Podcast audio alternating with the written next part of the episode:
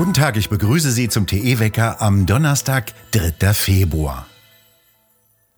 Lockdowns, Kontaktbeschränkungen und Schulschließungen der vergangenen zwei Jahre haben praktisch kaum einen Effekt gehabt. Sie haben kein Leben gerettet, damit war die Corona-Politik der letzten beiden Jahre in Deutschland weitgehend sinnlos. Zu diesem Ergebnis kommt eine Studie der amerikanischen Johns Hopkins Universität in Baltimore.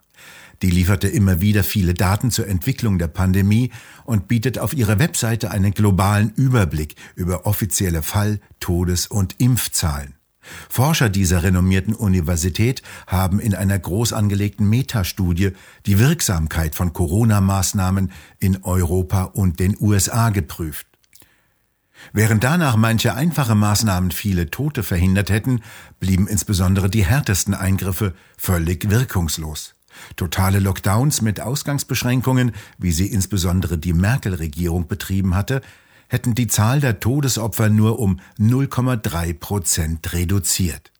Das Bundesverfassungsgericht hatte noch Ende 2021 Ausgangssperren, Kontaktbeschränkungen und Schulschließungen als rechtmäßig bewertet, weil sie wirkungsvoll seien. All dies wird nun von den wissenschaftlichen Studien der renommierten Johns Hopkins Universität widerlegt. Von dem fast zwei Jahre währenden angeblichen Kampf gegen das Virus bleiben vor allem Kollateralschäden für Gesellschaft und Wirtschaft. Immer heftiger werden die Vorwürfe gegen den Bundesgesundheitsminister Lauterbach. Jetzt warnt auch die Stiftung Patientenschutz vor den Auswirkungen einer Impfpflicht für Pfleger. Damit bringe Lauterbach die Versorgung von bis zu 200.000 Pflegebedürftigen und Kranken in Gefahr. Die Stiftung sieht außerdem Probleme beim Vollzug der Impfpflicht bei Gesundheitsämtern, Ordnungsbehörden und Arbeitgebern. Lauterbach weist die Forderungen nach einer Verschiebung der Impfpflicht zurück. Das käme für uns nicht in Frage, meinte er, und will selbst Pflegekräfte anprangern, die sich der Impfpflicht widersetzen wollten. Sie würden wissenschaftliche Erkenntnisse leugnen. Lauterbach sagte nicht, welche wissenschaftlichen Erkenntnisse und stellte ungeimpfte Pfleger als radikale Gegner dar, die sich ohnehin fragen müssten, ob sie für den Beruf geeignet seien. So Lauterbach tatsächlich. Das oberste Verwaltungsgericht in Tschechien hat die sogenannte 2G-Regel für Gaststätten und Hotels gekippt. Die Richter erklärten, es dürfe nicht sein, Bürger indirekt zum Impfen zu nötigen. Menschen sollten nicht pauschal einer Infektion verdächtigt werden, solange sie keine Symptome haben. Die Europäische Kommission stuft Atomkraft und Erdgas als nachhaltig ein.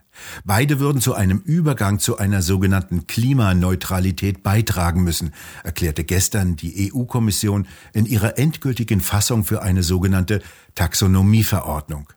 EU-Parlament und Mitgliedstaaten im EU-Rat haben jetzt vier Monate Zeit, diese Verordnung zu prüfen. Die Atomkraft wurde vor allem von Frankreich favorisiert, während deutsche Grüne heftig die Bestrebungen bekämpften, Kernkraft als umweltfreundlich einzustufen. Die österreichischen Grünen wollen gegen diese Entscheidung juristisch vorgehen.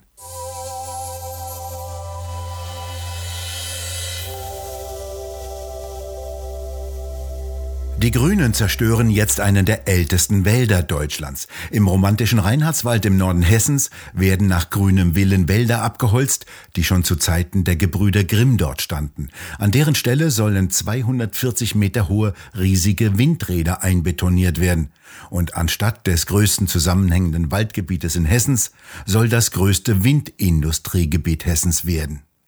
Am gestrigen Mittwoch gab das Regierungspräsidium Kassel grünes Licht. Die hessische grüne Umweltministerin Hinz hat kein Problem mit der Umweltzerstörung. Für sie ist die alternativlos. Die älteste Buche dort wurde übrigens 195 Jahre alt, bis die Grünen mit riesigen Windrädern kommen und die Wälder fällen.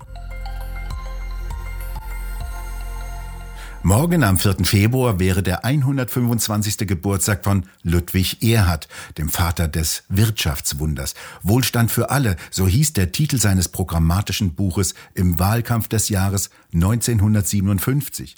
Roland Tichy, Sie kennen Ludwig Erhard so gut wie nur wenige andere.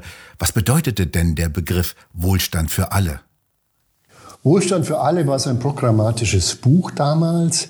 Das ist übrigens der Wirtschaftsbestseller seither Er wurde äh, vor zwei Jahren, äh, als ich noch Vorsitzender der Ludwig-Erhard-Stiftung war, neu aufgelegt. Ein sehr empfehlenswertes Buch, weil es ein Bestseller bis heute ist. Und die Idee ist, wie kann man ein Land dazu bringen, dass es so Wohlstand generiert, wie wir es alle erleben und genießen. Und da hat er zwei Säulen oder drei Säulen. Das erste war die Freigabe von Preisen. Preise müssen frei sein, die dürfen nicht staatlich vorgeschrieben sein. Zweitens, die Währung muss stabil sein, die Schulden dürfen nicht zu hoch sein. Und es ist schon ganz gut, wenn die Wirtschaft sich in die globale Arbeitsteilung einklingt. Und das ist ja das Erfolgsrezept der deutschen Wirtschaft seither gewesen, äh, die jetzt allerdings auf dem Spiel steht. Das war ja sehr mutig damals von ihm, die Preise freizugeben, die bis dato von, vom Staat festgelegt wurden. War ihm denn da immer wohl zumute dabei? Das hätte ja schiefgehen können. Ja, das hätte schiefgehen können in der Theorie. Es gab dagegen einen Generalstreik der SPD und der Gewerkschaften, die sagten, Preisfreigabe ist ganz, ganz furchtbar es Wissenschaftler, die dagegen waren, die sagten, also man kann, darf nicht mehr sterben, weil dann werden zu wenig Särge produziert und man darf keine Kinder mehr kriegen, weil es dann keine Windeln mehr gibt. Also es war auch diese Pseudowissenschaft, die glaubte, alles besser wissen zu können. Selbst die amerikanische Besatzungsmacht war sehr skeptisch, aber es hat halt wunderbar gewirkt. Man muss sich das ja so vorstellen, vor dieser Preisfreigabe gab es ein Preisamt und da kamen jeden Tag, so hat mir das eine Mitarbeiterin geschildert, mehrere Säcke mit Briefen und Forderungen an, meinetwegen die Schnürsenkel sollen um einen Pfennig teurer werden dürfen und die Schuhsohlen um zwei oder die Löffel, äh, die gebogenen, äh, um drei äh, Pfennig. Mit anderen Worten, eine völlig irrsinnige Aufgabe, Preise staatlich festzusetzen. Und äh, das hat eben dann dazu geführt, dass äh, überhaupt nichts mehr ging, weil man nicht wusste, was ist der richtige Preis, kriege ich den, kann ich den erzielen, ist er kostenbringend, lohnt es sich für mich zu arbeiten, lohnt es sich für mich zu kaufen.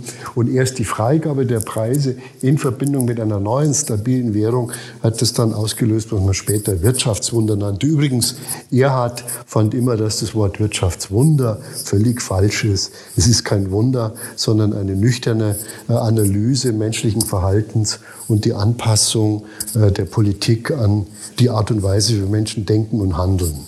Also kein Wunder, sondern einfach kluge Politik.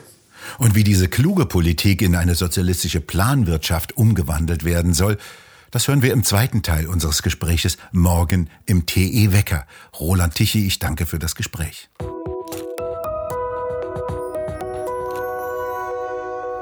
Die OPEC, die Organisation Erdöl exportierender Länder, hat sich am Mittwoch darauf geeinigt, ihre Ölproduktion nur moderat zu erhöhen. Die OPEC-Länder hätten bereits jetzt Schwierigkeiten, ihre bestehenden Ziele zu erreichen, hieß es. Vor allem die Vereinigten Staaten, Indien und andere Länder forderten die OPEC-Staaten auf, mehr Öl zu pumpen, während sich die Volkswirtschaften von der Pandemie erholten. Doch nur wenige Staaten wie Saudi-Arabien seien noch in der Lage, ihre Produktion zu erhöhen. Doch dann würde ein Sicherheitspolster wegfallen, das die Ölpreise noch weiter in die Höhe treiben könnte, so die OPEC. Der Rohölpreis erreichte in der vergangenen Woche ein Siebenjahreshoch von 91,70 Dollar pro Barrel. In Berlin erreichte die Zahl der Brandanschläge auf Autos einen neuen Rekord. Im vergangenen Jahr habe es nach Angaben der Polizei 412 Fälle von Brandstiftungen an Autos gegeben. Das ist mehr als im Jahre 2011, als 403 Autos brannten. So viele brannten seitdem nicht mehr. In diesem Jahr fackelten bereits bis 31. Januar 74 Autos ab. Die Polizei hatte damals eine eigene Ermittlungsgruppe gegründet, die zusammen mit der Bundespolizei Jagd auf Brandstifter machte. Eine solche Sondergruppe wurde vom Berliner Senat abgeschafft. Eine Warmfront breitet sich heute über den Norden Deutschlands aus. Im Norden und Osten ist es noch regnerisch, während es im Süden trockener wird. Es ist zwar noch nicht Frühling, aber kein Zweifel, es wird deutlich milder. Am Alpenrand kann es sonnig werden. In weiten Teilen des Landes bleibt jedoch der Himmel bedeckt bei Temperaturen um die 8 bis 10 Grad, nachts kaum unter 5 Grad. An den Küsten ist es etwas windig. Am Freitag schwenkt noch kurzzeitig eine Kaltfront herein, aber die ändert auch nichts an einem generellen Trend zu wärmeren Temperaturen. Das wird wenigstens die knappen Erdgasvorräte nicht allzu sehr beanspruchen. Wir bedanken uns fürs Zuhören und schön wäre es, wenn Sie uns weiterempfehlen würden. Wir hören uns morgen wieder wenn Sie mögen.